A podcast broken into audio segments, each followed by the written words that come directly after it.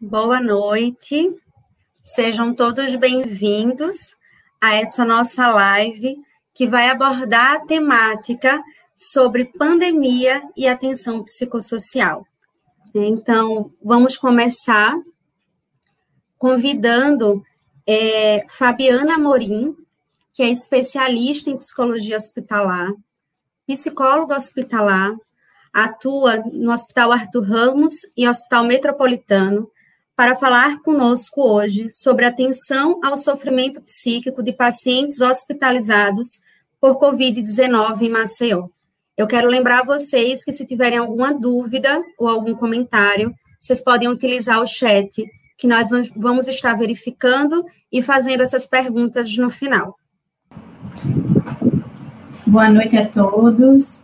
É, eu fiquei muito tocada pelo vídeo, belíssima homenagem, merecida.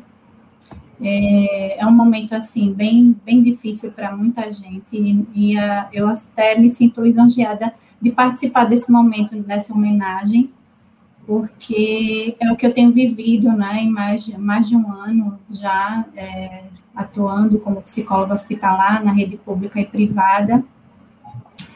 E infelizmente eu tenho acompanhado é, muitas, muitos desfechos tristes né, diante da, da pandemia, mas também acompanho muitos desfechos é, maravilhosos de pessoas que retornaram ao seu lar depois de um longo período de hospitalização. É, eu começo fazendo um, um, breve relato, assim, com relação ao período que, que eu iniciei o meu trabalho é, ano passado, em maio do ano passado, fez um ano agora, dia 15 de maio, que eu me tornei profissional de saúde da linha de frente. É uma responsabilidade muito grande. No início, eu tive muito medo, não sabia o que eu ia enfrentar, não sabia como seria, é, mas eu aceitei o desafio. Eu, eu senti que esse chamado, é, ele me, me, me traria um, um retorno, e esse retorno eu estou tendo com, com o meu trabalho atualmente e o quanto eu cresci como profissional e o quanto eu ainda cresço todos os dias diante desse momento que estamos vivendo. Em primeiro, eu gostaria de, de falar um pouco a respeito desse momento é, inicial, quando a pandemia ainda estava, ainda muita, muitas dúvidas, muitos medos, muitos questionamentos, se realmente nós iríamos passar por tudo que estamos passando, ou que já passamos né, até agora. E no início, é, os pacientes eles não tinham noção da, da gravidade da doença, não tinham noção do que poderia acontecer com eles, e era muito importante a, a, a presença do, do, psicólogo, principalmente no início do, do, do atendimento, é, porque éramos nós, psicólogos, que começávamos a manter esse contato né, diário e acolher esse paciente na, na hospitalização. Eu vou falar muito mais voltado para a hospitalização, que é, é a, minha, a minha rotina né, diária, mas também falando do sofrimento psíquico, não só aquelas pessoas que estão hospitalizadas, mas também que estão em casa, né? Em isolamento há mais de um ano, tem pessoas que continuam isoladas, então isso também acarreta um sofrimento muito grande. Durante esse período né, da, da hospitalização, é, no, no, no, primeiro, no começo do, do, da pandemia, ano passado, é, ainda havia um, praticamente um, um, desconhecimento de quase 100% de tudo que, que nós temos conhecimento hoje, com relação a, a tratamento, é, rede de apoio e etc. É, alguns pacientes a maioria, na época, eram pacientes idosos, foram os primeiros pacientes que, que eh, nós começamos a atender.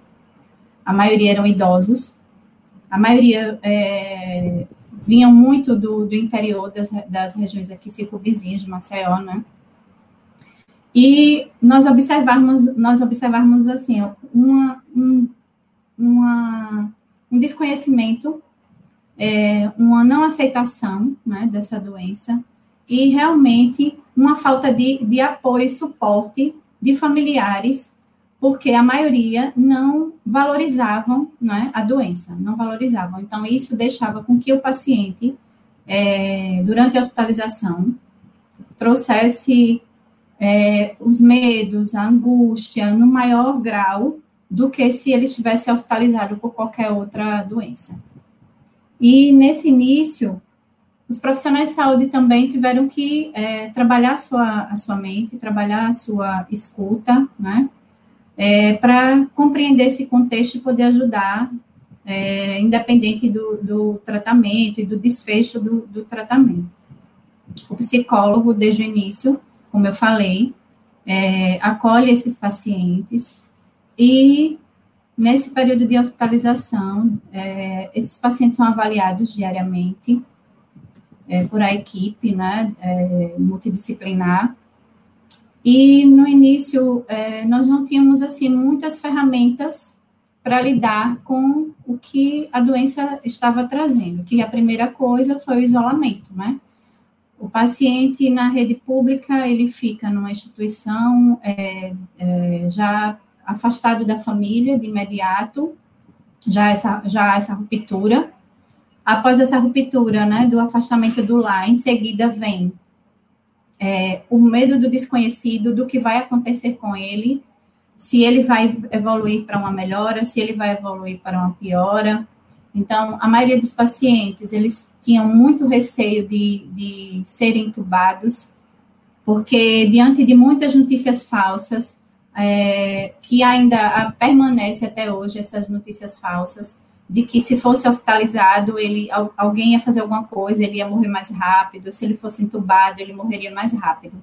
Então, isso causa uma ansiedade muito grande ao paciente, uma angústia constante, e que demandava muito da equipe de psicologia desmistificar essas, essas questões, essas, essas é, falas que eram trazidas no, no período de, de, de, internação e no período das nossas intervenções. A maioria dos pacientes, não no início da, da pandemia, não chegavam numa condição tão grave, mas com o passar do tempo, alguns pacientes evoluíam para uma gravidade e tinham que ser hospitalizados e tra transferidos para uma UTI. E todo esse suporte era feito, né, desde a da, da entrada até essa, essa mudança de, de, de, quadro clínico, de piora do quadro. E paralelo, né, além da, do atendimento ao paciente, nós também tínhamos que dar esse suporte à família, que é, vivia um dilema muito grande no sentido de não poder estar junto A rotina do paciente durante a hospitalização é a distância realmente do, do seu familiar. Então, essas famílias, elas é, eram separadas desse parente e as notícias é, a respeito do quadro clínico, de como o paciente se encontrava, sempre era é, através da, da equipe médica e o serviço social, a psicologia, dava esse suporte pós-notícias, dependendo da, da, da, melhora, da piora do quadro. É, a psicologia, o serviço social sempre presente para dar esse suporte. É, muitos pacientes é, tiveram, nesse período, Covid por mais de uma vez. Na primeira vez não ficavam tão graves, mas na segunda vez alguns ficavam numa condição muito mais difícil de, de, de tratar. E a rotina é estabelecida além do, da escuta ativa, né, diária desses pacientes, né, através de intervenções breves de apoio e suporte, é, de acordo com a intervenção, ou de acordo com a abordagem do, do profissional, é, nós também tínhamos algumas atividades, algumas ferramentas que nós utilizávamos para diminuir essa distância da família, né, do, do convívio familiar.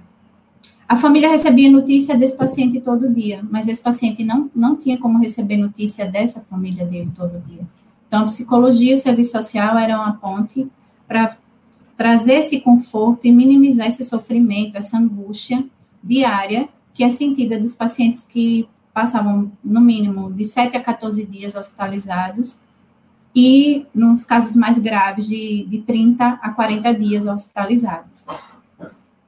É, uma das situações que, que até hoje permanece e que causa uma comoção muito grande, principalmente é, da família, quando não há mais esse resgate de, de, dessa separação, né? Não, é, o paciente, infelizmente, vem a óbito e muitas vezes a família só, só se despede dele na, no momento da entrada da internação.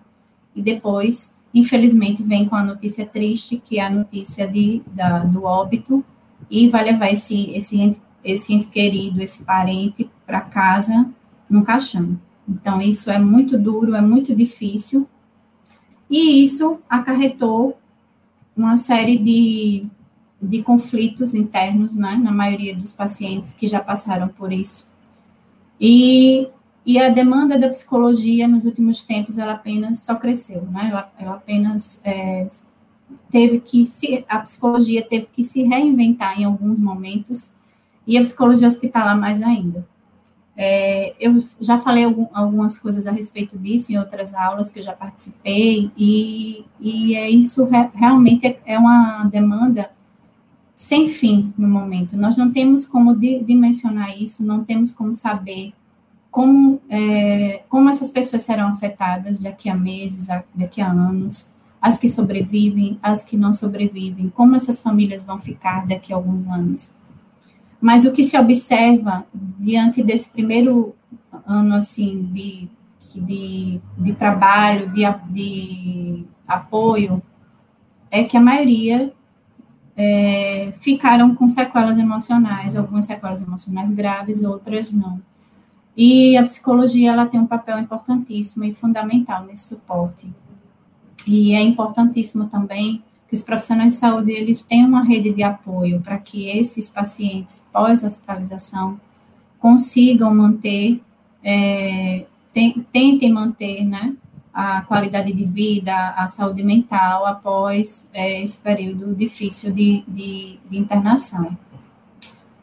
Alguns pacientes já tinham um grau de comprometimento é, emocional por algum transtorno que já estava em, em curso ou que não tinha tratamento adequado. Então, com, com a Covid-19, isso só aumentou. Os sintomas aumentaram e muitos pacientes diante do, do, de, de um transtorno depressivo ou de uma esquizofrenia hospitalizados, era impossível isso não piorar, não vir à tona, e a equipe também precisou ter um manejo adequado com esses pacientes.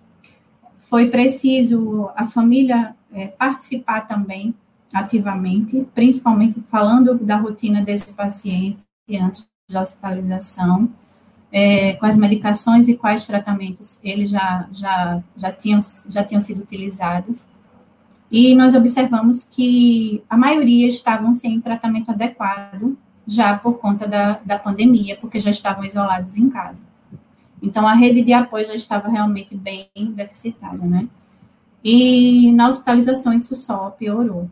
Então, foi preciso que as equipes de saúde tivesse esse olhar, essa sensibilização, né, após o tratamento, após a alta, para dar continuidade, orientar é, nós da psicologia com o serviço social e equipe médica, a, orientamos essa família a dar continuidade, né, ao tratamento pós-alta dos pacientes, principalmente também é, o Estado, ele, tá, ele está pro, pro, providenciando para que na maioria das unidades de saúde tenham esse suporte do pós-Covid. É, o hospital público que eu atuo, né, que é o metropolitano, ele já tem um, um, núcleo de apoio aos pacientes pós-Covid.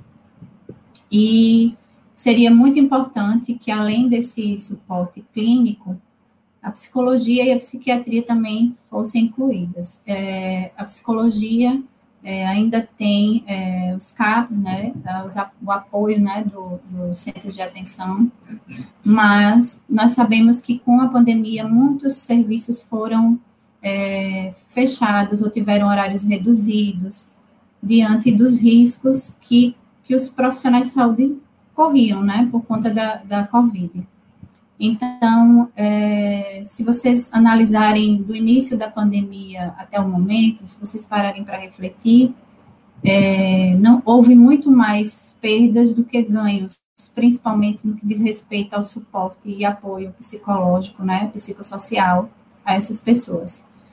E com, com a Covid também cresceu muito é, a taxa de, de suicídio. Nós, é, na rede privada também, nós temos muitos casos recentes de, de pessoas que tentaram suicídio diante do momento que estão vivendo. É, muitos casos de depressão e ansiedade sem controle, sem um tratamento adequado, como eu falei no início. E a maioria dos, dos pacientes que já chegam com transtorno de ansiedade, por exemplo, é, muitas vezes o, o, o, tratamento fica comprometido, esse paciente precisa de um cuidado maior, é necessário que ele, infelizmente, às vezes, vá para uma UTI, porque a questão da respiração com a crise de ansiedade, a sensação que o paciente que está tendo uma crise de ansiedade, nós sabemos que é que ele está sem ar, e muitas vezes esse paciente não conseguia contribuir para a melhora dele diante do, do transtorno de ansiedade, e fazia com que ele piorasse e fosse para uma UTI, precisando de cuidados intensivos diário e muitas vezes precisava também ser entubado. Então, esse é o maior medo atual da maioria das pessoas que já tem um transtorno de ansiedade e que após a, a doença é, pioraram por não saber lidar com isso e o medo, né, o medo do desconhecido, o medo de não não conseguir sair da hospitalização, de não rever a família, né? Então, é uma série de, de questões é, emocionais e sociais que tem a ver com o momento daquela pessoa, antes da, da, da hospitalização e no período de hospitalização. As estratégias de enfrentamento é, não necessariamente é, na rede pública é igual à rede privada, né? A nossa orientação é, de que, é, como eu falei, a maioria das pessoas que, que estão próximo de alta, nós, nós avaliamos a condição emocional e a necessidade de dar continuidade a um acompanhamento pós-alta. Para isso, nós temos uma rede né, de, de, de, dividida por distritos, né, por bairros, que nós ofertamos essas, essas, esses endereços das redes de, de apoio, de suporte, né, das, da, da psiquiatria e da psicologia para que esse paciente, junto com a família, ele continue o tratamento. Na rede privada, a maioria das pessoas, já, alguns já têm um, uma equipe que já acompanha, um profissional psicólogo, um, um psiquiatra, mas mesmo assim a gente também faz essa orientação para que eles continuem dando é, continuidade é, após alta. Então, é, nós percebemos também que a maioria é, desses pacientes, agora, recente, mudou um, um pouco a questão da faixa etária. Hoje nós temos muito mais pacientes jovens hospitalizados do que idosos, que foi o nosso primeiro público no início da pandemia.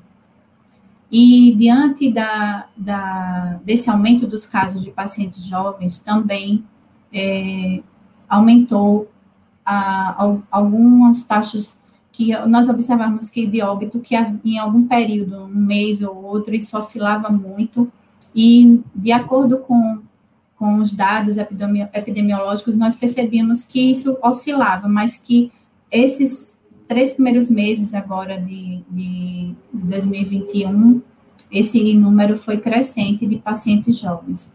Então, houve uma comoção, principalmente quando o desfecho era de, de, de óbito, uma comoção muito grande da família, uma não aceitação, e essa família realmente precisava é, de um suporte, não só pela perda, mas para que essa família continuasse dando é, um, tendo esse suporte pós, pós-óbito.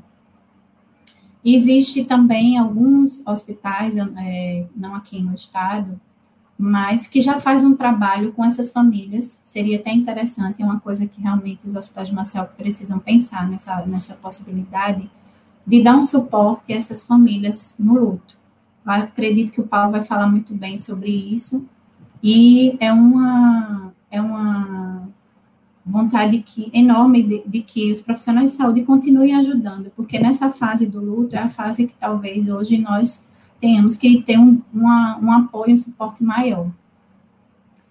E nós sabemos que ainda não há um, uma previsão, né, de, de é, como é que eu posso falar, de, de que essa pandemia vai diminuir, vai passar um, um período agora e nós vamos voltar um pouco à normalidade, entre aspas, porque não, não dá para dizer que é normalidade no no, no que vivemos hoje, mas é, é, é preciso deixar claro que a psicologia tem um compromisso enorme, desde isso, só cresceu para dar esse suporte a essas pessoas, né? pós-hospitalização, ou também para essas pessoas que ficaram em casa, perderam seu trabalho, perderam parentes, estão isoladas, com dificuldades pra, financeiras, pessoas que perderam seus trabalhos, suas empresas. Então, essas pessoas são é o público que a psicologia é, precisa realmente estar é, junto para que esse suporte seja feito da melhor forma possível. Nós sabemos que é, há uma dificuldade ainda muito grande de, de muitas pessoas de não procurarem ajuda psicológica, mas eu acredito que nesse momento isso também fez com que isso fosse desmistificado com o tempo, visto realmente a importância do psicólogo, do papel do psicólogo, não só nas instituições de saúde, mas também psicólogo clínico ter, dar esse suporte a essas famílias e, e a esses pacientes. É, eu, eu vou citar aqui uma, um trecho de, um, de uma leitura que eu fiz no período da, da pesquisa para trazer essa, essa falinha. E eu, eu achei muito interessante o que um, um, um profissional que atua é, nessa área já há mais de um ano, na rede, é, fez, um, fez um trabalho com a Fiocruz, nessas cartilhas, que foram essas cartilhas também que deu muito norte aos profissionais de saúde, principalmente aos psicólogos, de como melhorar a sua atuação, a sua intervenção. E ele fala uma coisa que me chamou muito a atenção, que é uma pergunta para a gente refletir se realmente é, isso tudo é, está passando ou quando isso tudo vai passar e como é que nós vamos ficar após esse, esse, essa pandemia. E ele diz o seguinte: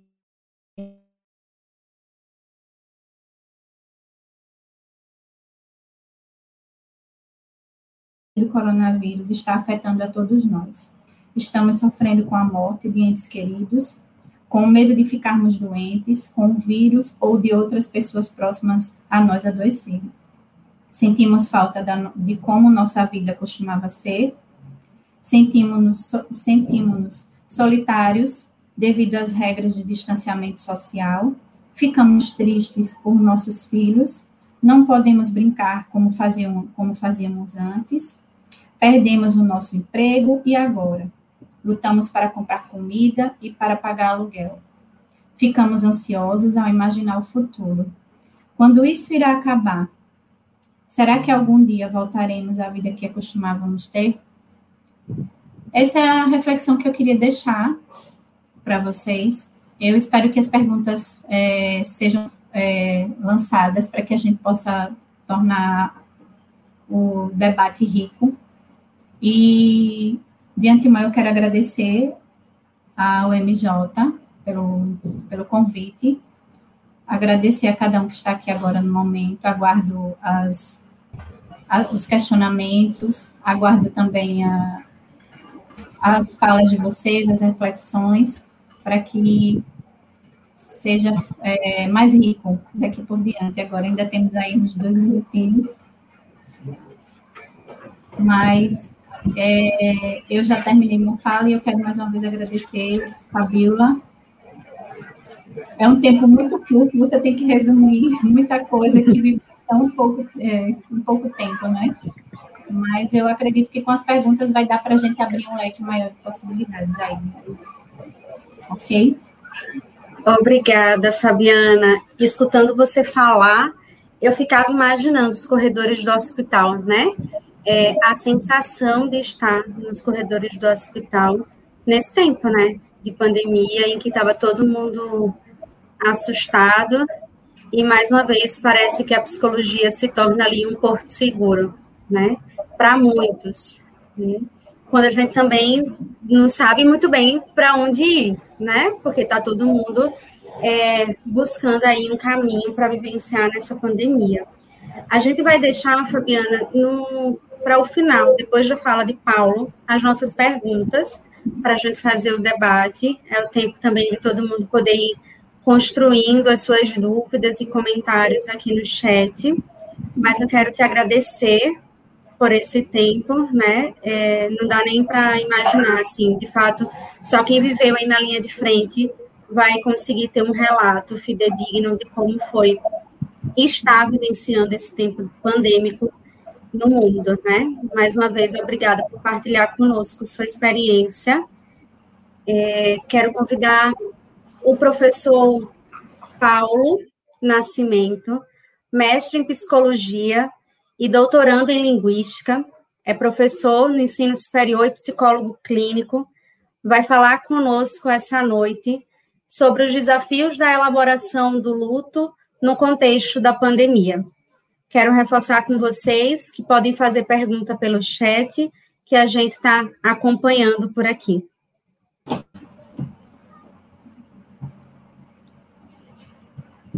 Olá, Paulo. Olá, Fabiola. Boa noite. Boa noite. Boa noite a todas, boa noite a todos que estão nesse momento aqui nos, nos acompanhando no canal do YouTube da UMJ. Eu quero iniciar minha fala também agradecendo pelo convite para participar nesse evento, esse momento é, de reflexão, esses momentos são importantes, né, gente? Esses momentos em que a gente faz uma pausa no nosso ativismo, né, nas nossas atividades, para refletir sobre esse cenário, refletir estratégias de construção de saúde, no nosso caso, de saúde mental, nesse cenário tão desafiador que nós estamos vivendo desde o ano passado, desde março de 2020. Mas antes de entrar no meu conteúdo, eu quero aproveitar para deixar registrado, uma vez que essa live ficará aí, né, gravada no YouTube, eu quero também é, fazer o registro aqui do meu apreço, do meu amor, do meu reconhecimento, da minha consideração pela companheira Eli. Né? Eli foi realmente uma pessoa muito peculiar, do, do jeitinho dela, né? Uh, uma pessoa com quem particularmente eu tive uma, uma relação muito boa, poderia dizer que foi uma relação que extrapolou a relação de professor-aluno, nos tornamos amigos, porque ali tinha essa coisa, né? Ali tinha essa coisa de transcender a formalidade, com o dom que ela tinha de criar beleza com as mãos. Hoje, todos nós, professores e professoras, alguns dos colegas também, nós temos um pedacinho de Eli conosco, né? Eu tenho alguns, alguns presentes, alguns objetos aqui, é, produzidos pela arte, pelo dom das mãos de Eli, e eu quero, então, aproveitar esse momento também para deixar registrado todo o meu apreço pela sua vida, agradecer a Deus pelos 49 anos que ela esteve entre nós e deixar registrado o meu apreço pela memória, pela memória de Eli. Vamos nessa. Ah, o nosso desafio, então, agora é refletir também brevemente, né, não, procurarei não ser muito exaustivo, nos desafios do luto, nesse contexto em que nós estamos vivendo. E eu quero começar, é, refletindo com vocês, eu quero começar chamando atenção para um aspecto quantitativo. Eu quero partir daí. Tá? E pensando nesse aspecto quantitativo, a gente tem que começar pensando o seguinte: hoje, né, hoje, no dia 20 de maio de 2021, no Brasil, a pandemia de Covid-19, de acordo com o Ministério da Saúde no Brasil, já fez 442 mil vítimas. Gente, são 442 mil pessoas, 442 mil vidas 442 mil histórias, não são, não são meramente números, né? São histórias, são biografias, são afetos, histórias afetivas que foram silenciadas. em um ano de pandemia, um ano e alguns poucos meses. E isso porque nós estamos olhando apenas para o número de pessoas que morreram por Covid nesse tempo. Porque esse cálculo correto, ele tem que levar em consideração os outros óbitos que também estão acontecendo, é, também aconteceram de um ano para cá, cujo luto dessas famílias, cujo luto dessas famílias também tem sido profundamente impactado e prejudicado. Mas como, não, como a gente não tem esse número de óbitos gerais, eu vou me contentar, partir, tomar como ponto de partida esse número, 442 mil pessoas. E a partir desse número, eu queria, eu queria fazer uma pergunta a todos vocês, todos e todas que estão me ouvindo. Olha só, qual é a reflexão? Se nós temos 442 mil pessoas, histórias silenciadas, quantas pessoas estão em luto no Brasil nesse momento? Tá?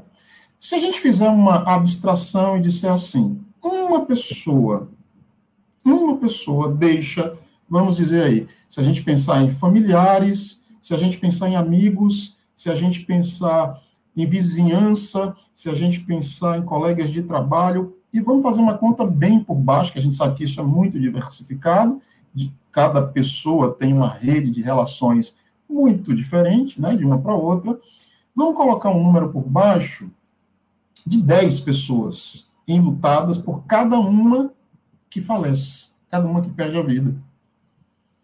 Então, se 442 mil pessoas perderam a vida, a gente está fazendo uma conta bem por baixo de 10 pessoas, quantas pessoas, então? Né? A gente tem um número de milhões, milhões e milhões de pessoas vivendo essa experiência do luto.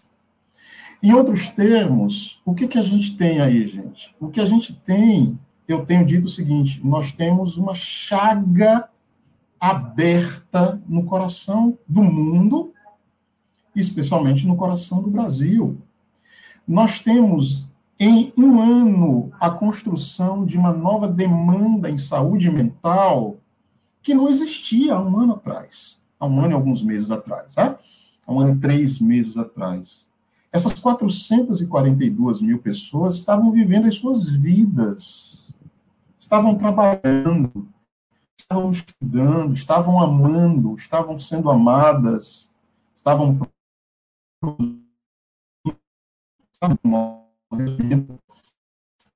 e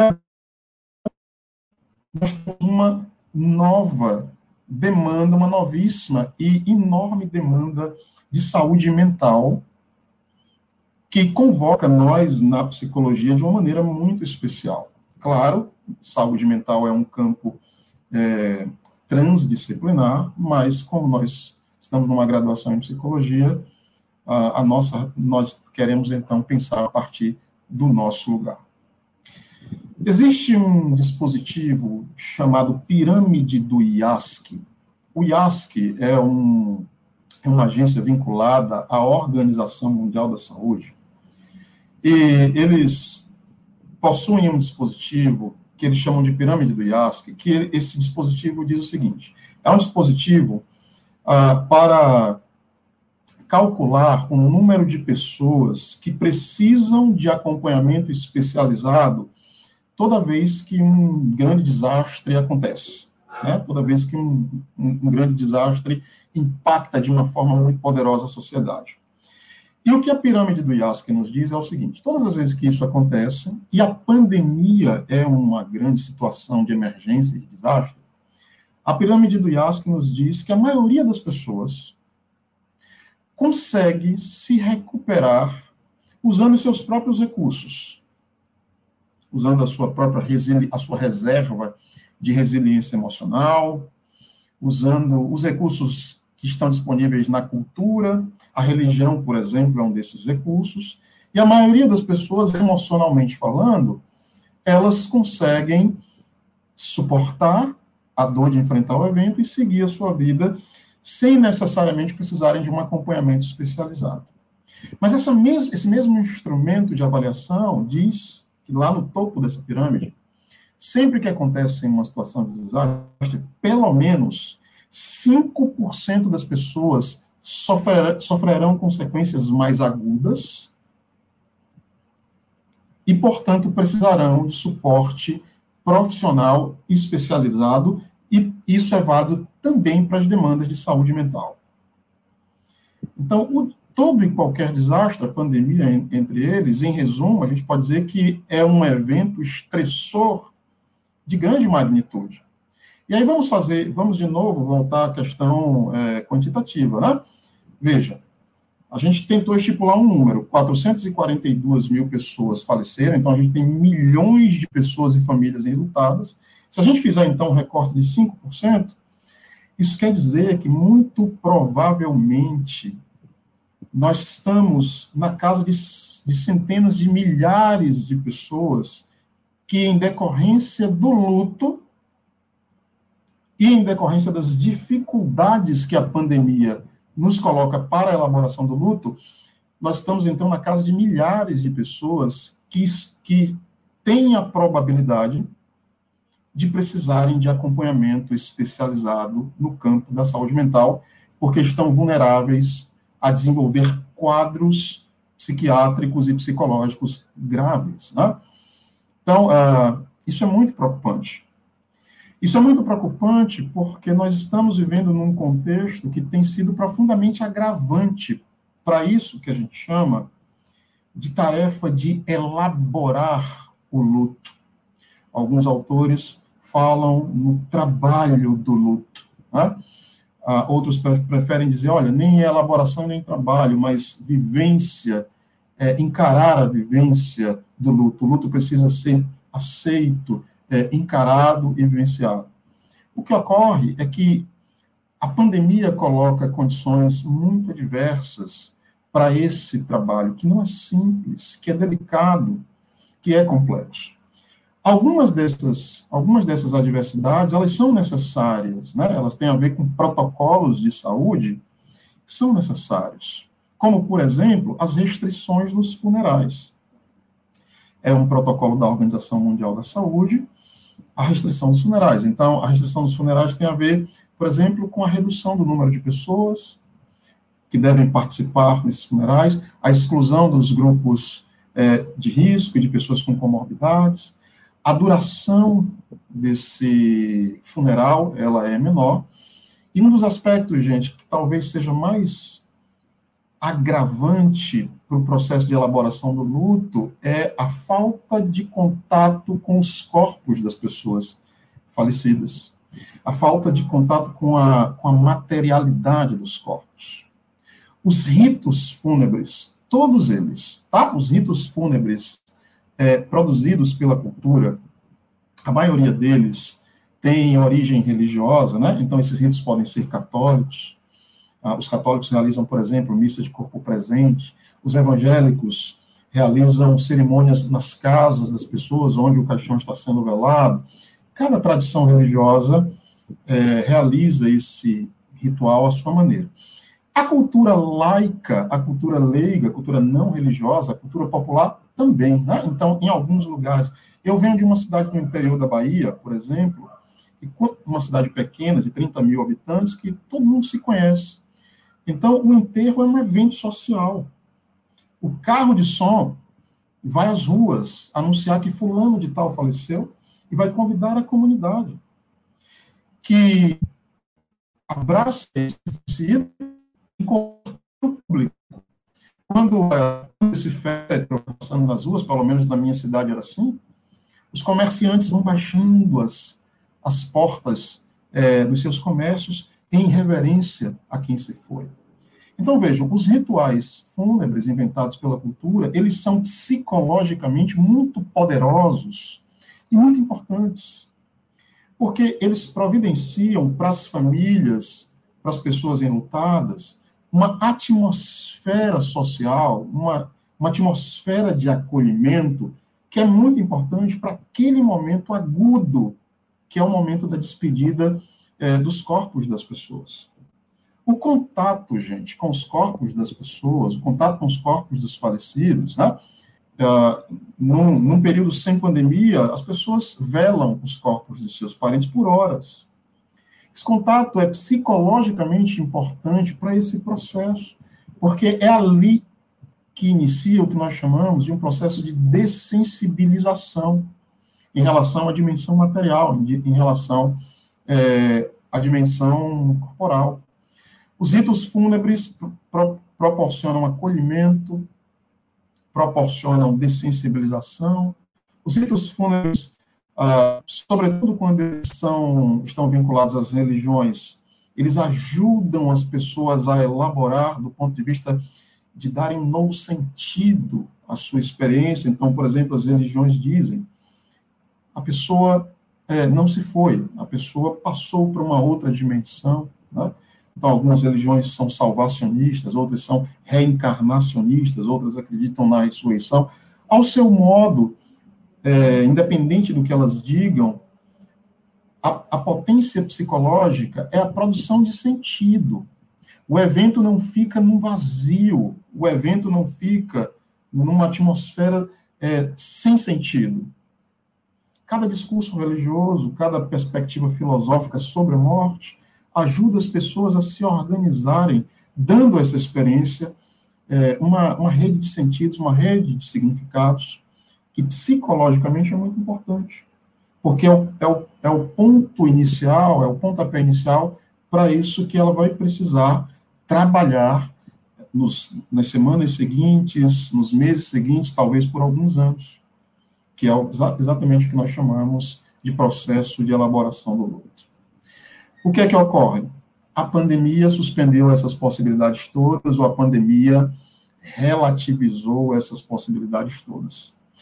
E como Fabiana bem colocou na fala dela, a, a, a verdade é o seguinte: a verdade é que nós ainda precisaremos de algum tempo para termos a exata certeza do que eu gosto do Christian Dunker, alguns, alguns de vocês conhecem esse autor, é um psicanalista brasileiro muito famoso. O Christian Dunker, Dunker chama de efeitos residuais da pandemia. Né? Os efeitos residuais. Porque essas coisas do mundo, do mundo mental, os estudantes estão aqui sabem, esses processos são lentos. Esses adoecimentos, muitas vezes, eles são lentos, eles são crônicos, muitas vezes eles são silenciosos, invisíveis, imperceptíveis, mas eles estão acontecendo, e quando vê a pessoa já entrou num processo depressivo, num processo de produção de uma ansiedade generalizada. O luto é uma experiência humana muitíssimo necessária. A pandemia, eu diria, a pandemia nos roubou, dentre outras coisas, o que a gente poderia chamar de o direito ao luto, né? E nós estamos e nós vamos precisar nos reinventar enquanto sociedade, enquanto pessoas e também enquanto profissionais para lidarem com essa tarefa, né? De lidar com essa ausência é, do direito ao luto. Eu gosto de comparar o luto quando alguém me pergunta o que é o luto, eu gosto de comparar o luto. Eu uso uma imagem assim, um, pouco, um pouco rudimentar, mas é a que eu gosto de usar. Todo mundo, todos vocês já devem ter passado pela experiência de, ao caminhar, tomar uma papada e arrebentar com a cabeça do dedo. Ai, dói só de lembrar, né? Veja, você se lembra que quando você passou por isso, todo o seu corpo se flexiona na direção do dedo ferido. Né? Parece que o corpo todo vira dedo. E dói. Dói. Dói até que a gente se curve sobre o dedo e cuide dele. Aí a gente vai fazer um curativo, a gente vai fazer um trabalho ali de asepsia e depois vai esperar o processo metabólico fazer a sua parte, a cicatrização e a cura da ferida. Ah, o luto é mais ou menos isso. O luto é essa ferida. O luto é essa necessidade de que a nossa alma doa mesmo. Mas não é a dor pela dor. O luto é essa necessidade de que a nossa alma doa para que a gente faça o que a gente faz, fez com o dedinho do pé. Para que a gente pare, para que a gente silencie, para que a gente chore, para que a gente sinta e para que a gente se cuide, a fim de que a gente possa é, seguir a nossa jornada. Então, a, a pandemia, ela tem produzido um contexto em que essa tarefa, esse cuidado, ele tem sido profundamente adverso. E luto não cuidado, luto não bem vivido ou mal vivido, né? Ah, o luto negligenciado, o luto não aceito, é um tópico que nós nos preocupamos muito. Nós nos, nós nos preocupamos muito. Ah, os nossos colegas psiquiatras, por exemplo, gostam, costumam falar no que eles chamam de luto complexo e persistente. Já foi uma tendência, por muito tempo, nos referirmos a, a esse luto como um luto patológico, né? luto patológico. Mas desde o DSM-5, para quem não é da psicologia, é o grande referencial dos transtornos mentais dos psiquiatras, né? É, esse referencial ele vai mudando de tempos em tempos. Nós estamos na quinta versão do DSM-5, que foi, é, foi colocada em circulação em 2013, editada, né? publicada em 2013.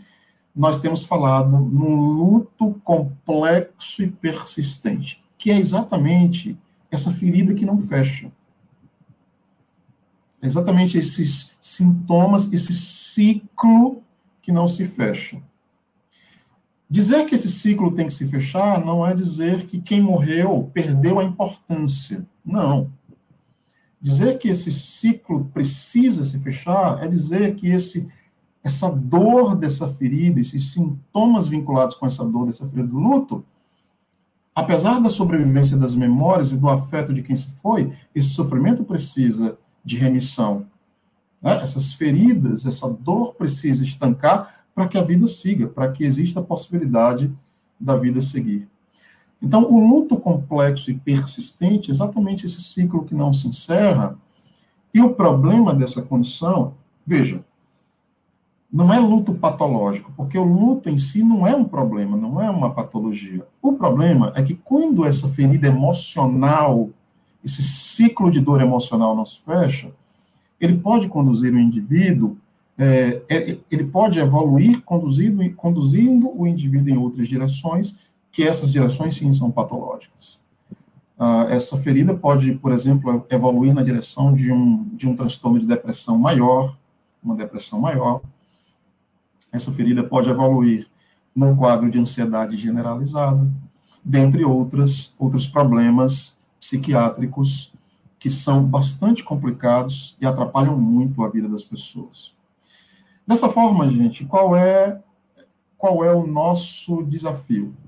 Nós temos essa demanda diante de nós, uma demanda súbita, né, uma demanda gigantesca, produzindo, produzida num tempo muito curto, que está aí, continua sendo né, produzida, e eu quero concluir dizendo o seguinte: eu quero concluir repetindo que a maioria das pessoas não vai enfrentar é, esse quadro que eu resumi aqui. Eu termino a minha fala de novo fazendo menção àquele instrumento que eu citei, que é a pirâmide do IASC. Mas 5% dessas pessoas vão precisar. A maioria das pessoas vai recorrer às suas redes de apoio. Todo mundo tem as suas próprias redes de apoio. Repito, a família faz parte, é, a religião faz parte, a comunidade onde ela está inserida faz parte. Mas nós estamos falando de problemas crônicos, invisíveis, silenciosos. Nós estamos falando de uma demanda ainda rodeada de muito preconceito. As pessoas têm vergonha de assumir, estão sofrendo, elas têm vergonha de assumir que não conseguem superar a dor. Quem trabalha com saúde mental sabe disso. Né? A saúde mental, infelizmente, ainda é rodeada de muito preconceito, de muito estigma, que faz com que as pessoas vão empurrando esses problemas com a barriga. Não procurem ajuda, não procurem é, a rede mental, a rede de saúde mental disponível, não procure o CAPS. Ah, não vou para o CAPS. Quem vai para o CAPS é o esquizofrênico. Quem vai, quem vai para o CAPS é o depressivo. Quem vai para o CAPS é a pessoa que faz uso abusivo de substâncias, né? É, psicoativas. Eu, eu, eu não vou para o CAPS. Eu vou dar um jeito aqui nesse luto. Então, nós estamos falando de um problema que nos impõe muitas dificuldades. O máximo que a gente pode fazer, enquanto categoria, nós psicólogos, psicólogas, estudantes de psicologia que estão aqui me acompanhando, amigos e amigas que também não são da psicologia, de nossa parte, o máximo que nós precisamos fazer nesse momento é nos aproximarmos mais dessa temática. Porque, como professor de psicologia, já há alguns anos, já trabalhando inclusive em cursos diferentes, conhecendo propostas curriculares diferentes, eu posso afirmar a vocês que psicologia do luto, tanatologia, que é a ciência da morte, são áreas com as, com as quais a gente ainda dialoga muito pouco. Na minha formação, eu não vi nada sobre tanatologia. Eu não tive uma aula sequer, né? nem uma disciplina eletiva, né? Uma aula sobre tanatologia. Nossa ciência, nossos serviços são focados na vida, na vida, na vida, na produtividade, na produtividade, ajudar as pessoas a estarem bem, a produzir, a produzir, a produzir. E nós esquecemos, é, o, nós esquecemos que a finitude é constitutiva da experiência humana. A gente não fala no morrer. A gente, como se a gente nunca fosse morrer, né?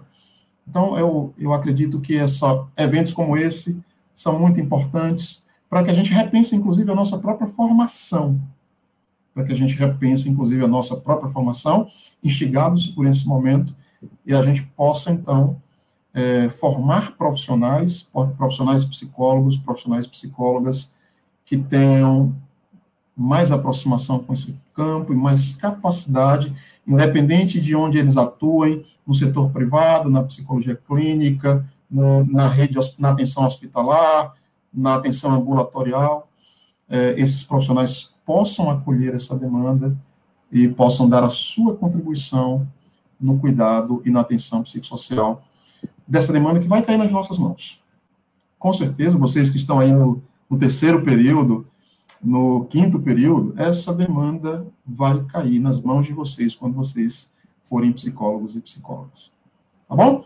Eu quero me manter, então, fiel aqui à proposta do tempo, de 20 e pouquinhos minutos, meia hora, e devolver a palavra para a Fabio, e se vocês tiverem questões, vamos, eu e a Fabiana, vamos ver o que é que a gente pode conversar com vocês. Muito obrigado.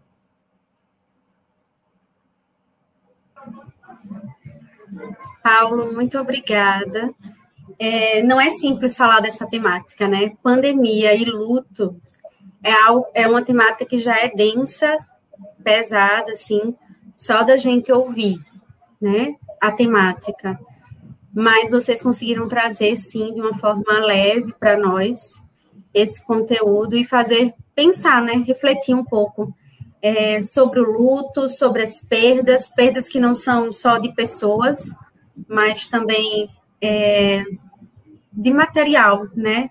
De conquistas, muitas vezes, né? Ou de processos como esses, eu vou chamar de eventos, né? Mas esse processo do, do enterro, né? Dessa despedida, como ela é importante para ressignificar alguns momentos, né?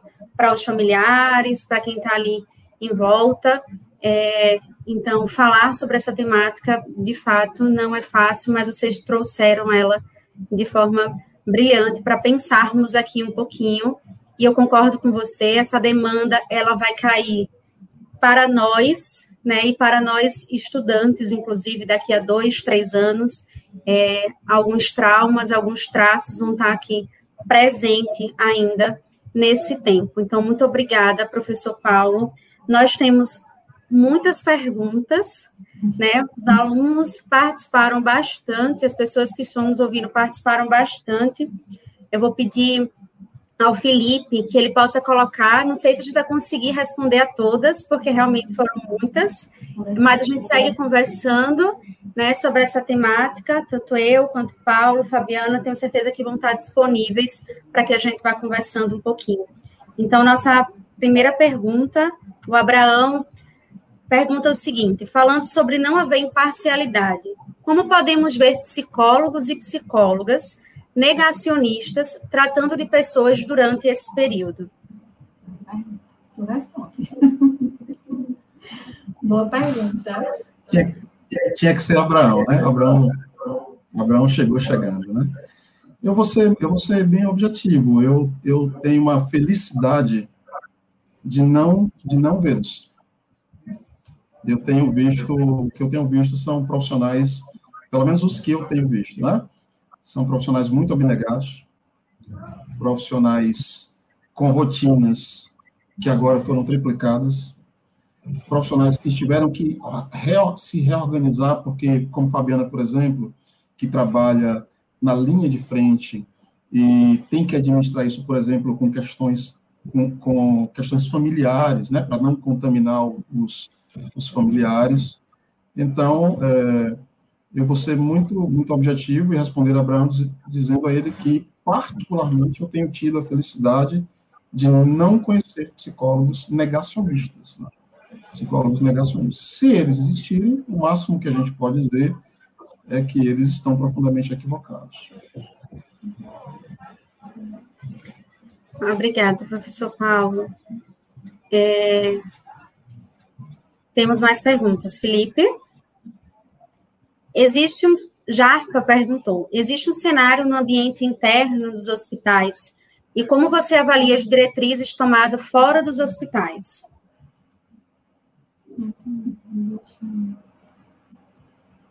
As diretrizes fora dos hospitais. Se puder especificar um pouco mais. É, melhor. Né, de quais diretrizes às quais ele está é. se referindo, fica mais fácil.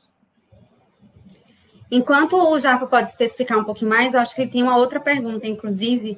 É, deixa o Felipe adiantar uma pergunta e aí eu vou observando aqui se ele comenta para nós, tá? A Priscila perguntou: Fabiana, sobre o processo do pós de quem sobrevive a uma internação. É bem complexo o entendimento do que aconteceu e de digerir tudo. Existe alguma base de tempo que eles levam para voltar ao normal? Não, não existe uma base de tempo.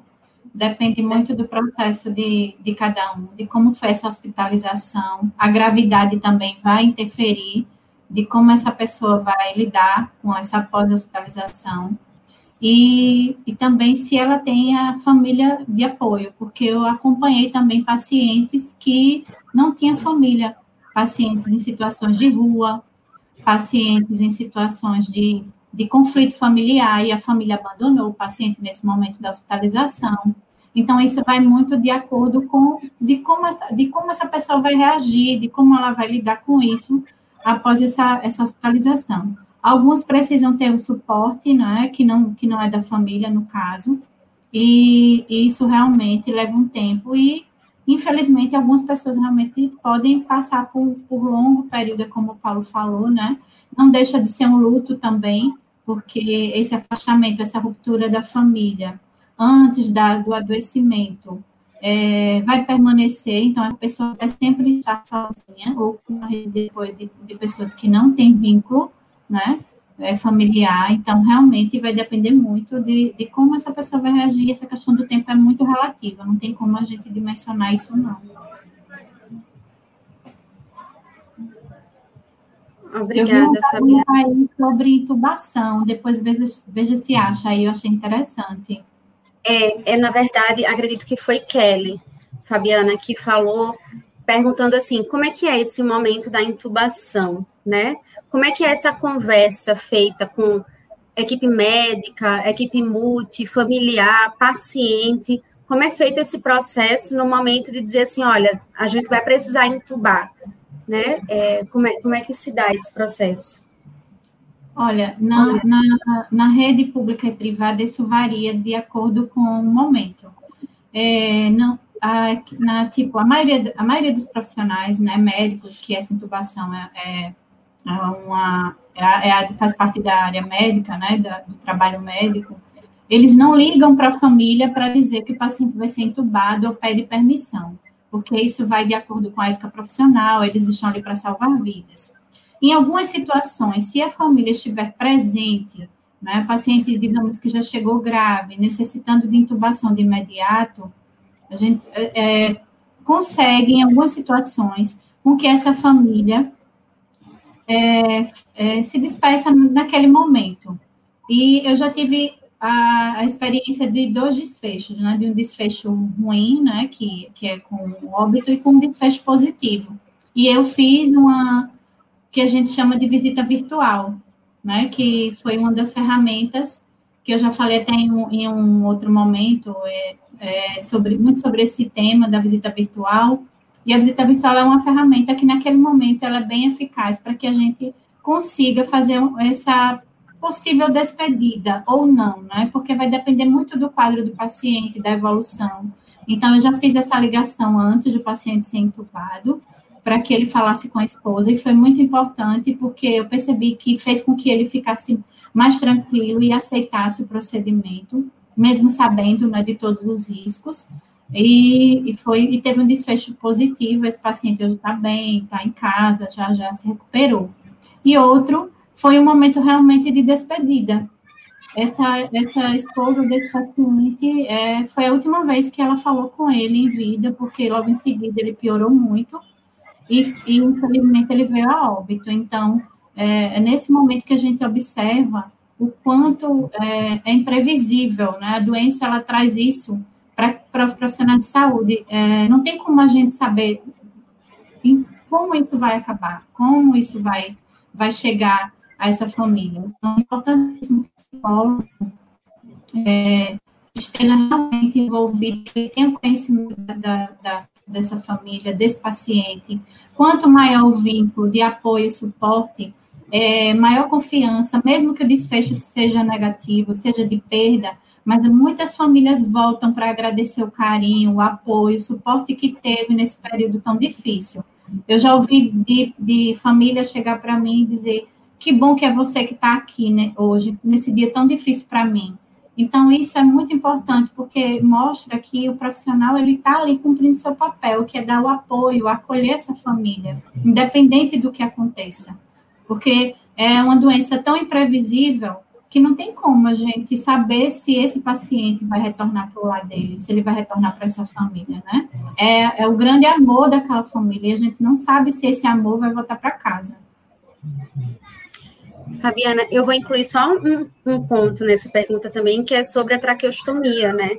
Alguns pacientes aí vão acabar precisando passar um bom tempo entubado, e esse processo, assim, de fazer a traqueostomia, né? É, como é que ele se dá também? Ele, é uma, existe uma conversa ou acaba sendo, nesse tempo que a gente está vivendo, assim, pandêmico, né? Acaba sendo uma conduta médica, Quero juntar essa pergunta a uma outra, que era da Renata, que estava aqui, perguntando em relação aos profissionais, psicólogos, como é que tem cuidado da saúde mental também nesse contexto, tá? Certo. Olha, a traqueostomia, é, geralmente são pacientes que já estão há um bom tempo, que a dificuldade é, passa a ser maior com relação ao desmame do ventilatório, né, o desmame do respirador, do paciente passar é, a a respirar por ele, mesmo com a ajuda da máquina. Quando isso demora, existe, não tem um, um tempo estimado, assim, ah, 10 dias, 15 dias. Isso vai sendo avaliado diariamente pela equipe médica junto com a fisioterapia. A, a vantagem da traqueostomia é que muitos pacientes despertam, né, depois da traqueostomia e a comunicação fica mais efetiva. O paciente que fica lúcido e orientado, mesmo tracostomizado, ele é um paciente que a psicologia também atende e acolhe. Então, tem pessoas que acham que o paciente tracostomizado ele não vai se comunicar. Ele vai, mas com uma grande dificuldade, porque como o, o respirador vai estar na traqueia, a, ele não emite o som né, da voz. Então, você vai ter que ter muito é, manejo com relação à leitura labial. E existem alguns aplicativos que, que são utilizados a, quando há realmente necessidade, se o paciente permanece lúcido, orientado, mesmo tracostomizado, para que a gente se comunique com ele da melhor forma. Existem quadros com letras para que formem palavras, para que esse doente consiga formar palavras e dizer o que ele está sentindo, se ele quer água, se ele, que, se ele quer é, que apague a luz, se ele está sentindo frio, se ele está com sede. Então, são algumas ferramentas que nós utilizamos que também é muito utilizado em pacientes que, é, independente de, de ser COVID, e que dá um suporte para que a gente consiga melhorar as nossas intervenções e dar um suporte mais adequado a esse paciente. E quanto à saúde mental, né, que você falou, é, eu, eu, lancei de algumas estratégias no período. No início, eu fiquei com muito mais receios e medos, realmente, mas uma das minhas ferramentas foi de quando saí do hospital, eu me desvincular do, do, de tudo, viver realmente a minha vida é, com a família, os cuidados que eu já tinha, né? Com receio da contaminação, de contaminar meus pais, de me contaminar. Eu me segurei e consegui é, fazer com que ao máximo, mas infelizmente agora no final de, no início de, de final de abril, eu me contaminei e eu precisei sair de casa, fiquei 14 dias isolada, fora de casa, porque meus pais são idosos. Então, isso repercutiu muito para minha saúde mental. Então, eu faço terapia, é, faço psicoterapia online, desde o início da pandemia, e eu também uso de estratégia de mudar realmente o foco. Em casa, eu não, não tenho hábito de ver noticiários, eu prefiro evitar. Eu tento ao máximo ler bons livros, ver é, TV, prefiro ver seriados do que ver TV aberta. Então, eu lancei dessas estratégias e procurar fazer alguns programas em família, para que realmente eu saísse um pouco do foco, né, de, de pandemia, de morte, porque isso é o, meu, é o meu dia a dia. Então, isso realmente causa uma comoção, falando um pouco também, né, da, da trazendo um pouco da fadiga de compaixão, que nós estamos vendo muitos profissionais de, de um ano para cá, trabalhando como se fosse no automático mesmo, sem dar tempo de sentir aquilo ali. E, e, o profissional, o psicólogo, ele, eu acredito que ele é o profissional que ele não pode realmente é, entrar no automático. Se ele entra no automático, então está na hora dele rever a profissão, está na hora dele rever o trabalho dele.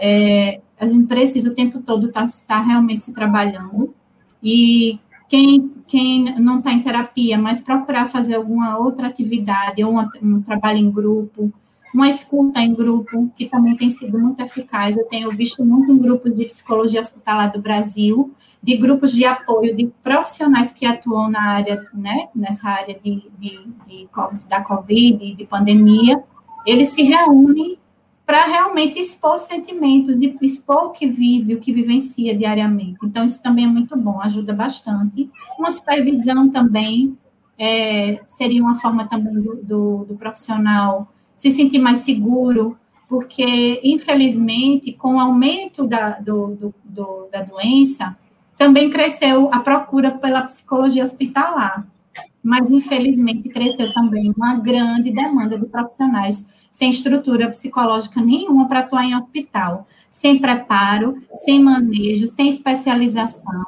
Eu trabalho em hospital há 14 anos e eu vejo pessoas que não, não sabem nem, assim, nunca estudaram psicologia hospitalar na graduação, não tiveram esse, é, essa oportunidade, que a gente sabe que a maioria das faculdades também não ofertaram, só em especializações, e ainda por cima, assim, nunca fizeram terapia nunca, não sabe nem como é estar no lugar do outro como paciente. Então, isso realmente é complicado, porque, é, e principalmente hoje, no momento que nós estamos vivendo, o profissional realmente precisa estar é, muito bem amparado, né, para que ele consiga realmente desenvolver o seu trabalho da melhor forma, porque senão ele acaba atrapalhando mais do que ajudando, né? Então, e não é só não é só a equipe que ele vai atrapalhar, ele vai também prejudicar o paciente ou família. Eu já vi alguns casos e realmente é muito sério, a gente precisa ter muito cuidado com isso.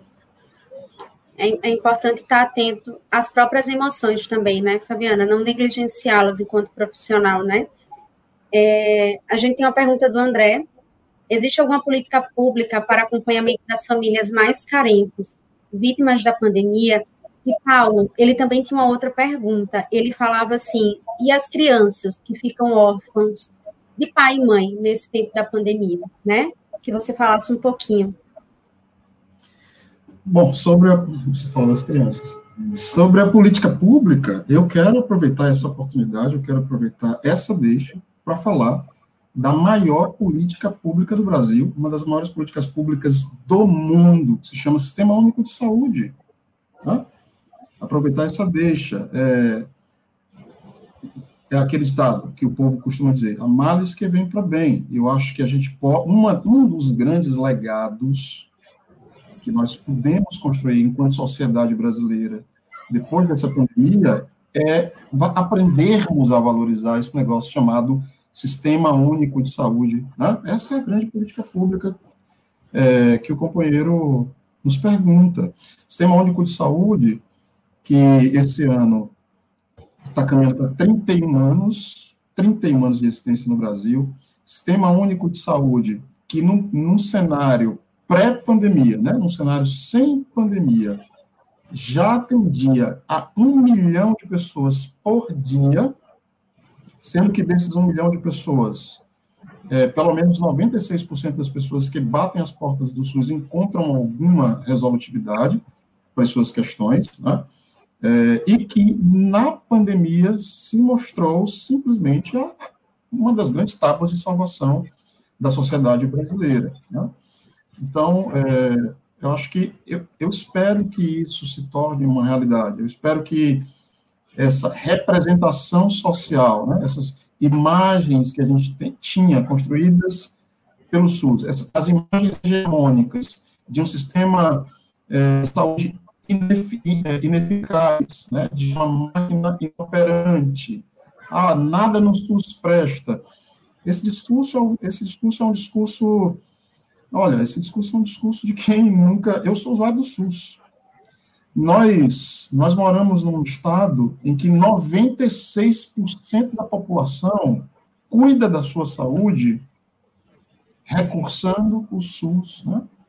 Então, eu não tenho outra resposta a dar a não ser essa e que a gente aprenda, que a gente desenvolva uma nova relação, uma nova linguagem com esse, que eu vou dizer, vou resumir para vocês. Eu acho que o SUS talvez seja um dos maiores patrimônios da sociedade brasileira. E que não é, veja, e que não é uma criação de uma canetada presidencial, né? Acho que o principal é isso.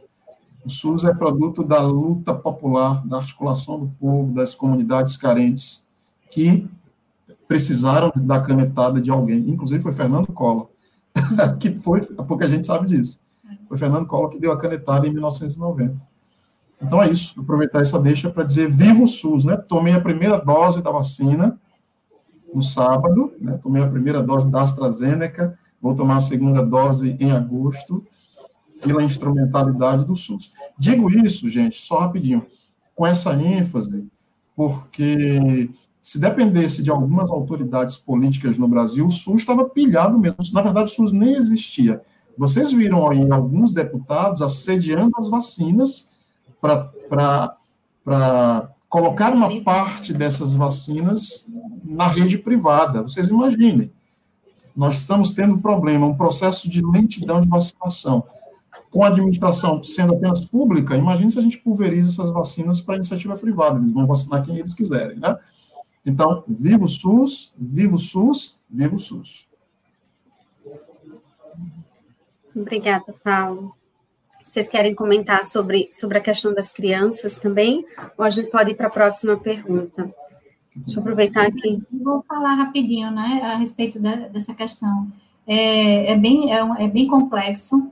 É, eu já, já participei de algumas, alguns, algumas situações onde é, o paciente piorou e a, a, mãe, tipo um exemplo, a mãe é, omitiu o tempo todo da criança que o pai estava hospitalizado. E aí chegou um momento, na semana que o paciente piorou bastante, essa mãe se desesperou, porque ela realmente poupou a criança, né, que tinha uma relação muito boa com esse pai, poupou essa criança de saber que esse pai estava doente, que estava muito grave, entubado, sedado no UTI. Então, imagine como é que a cabeça de uma criança reage sabendo disso de uma hora para outra.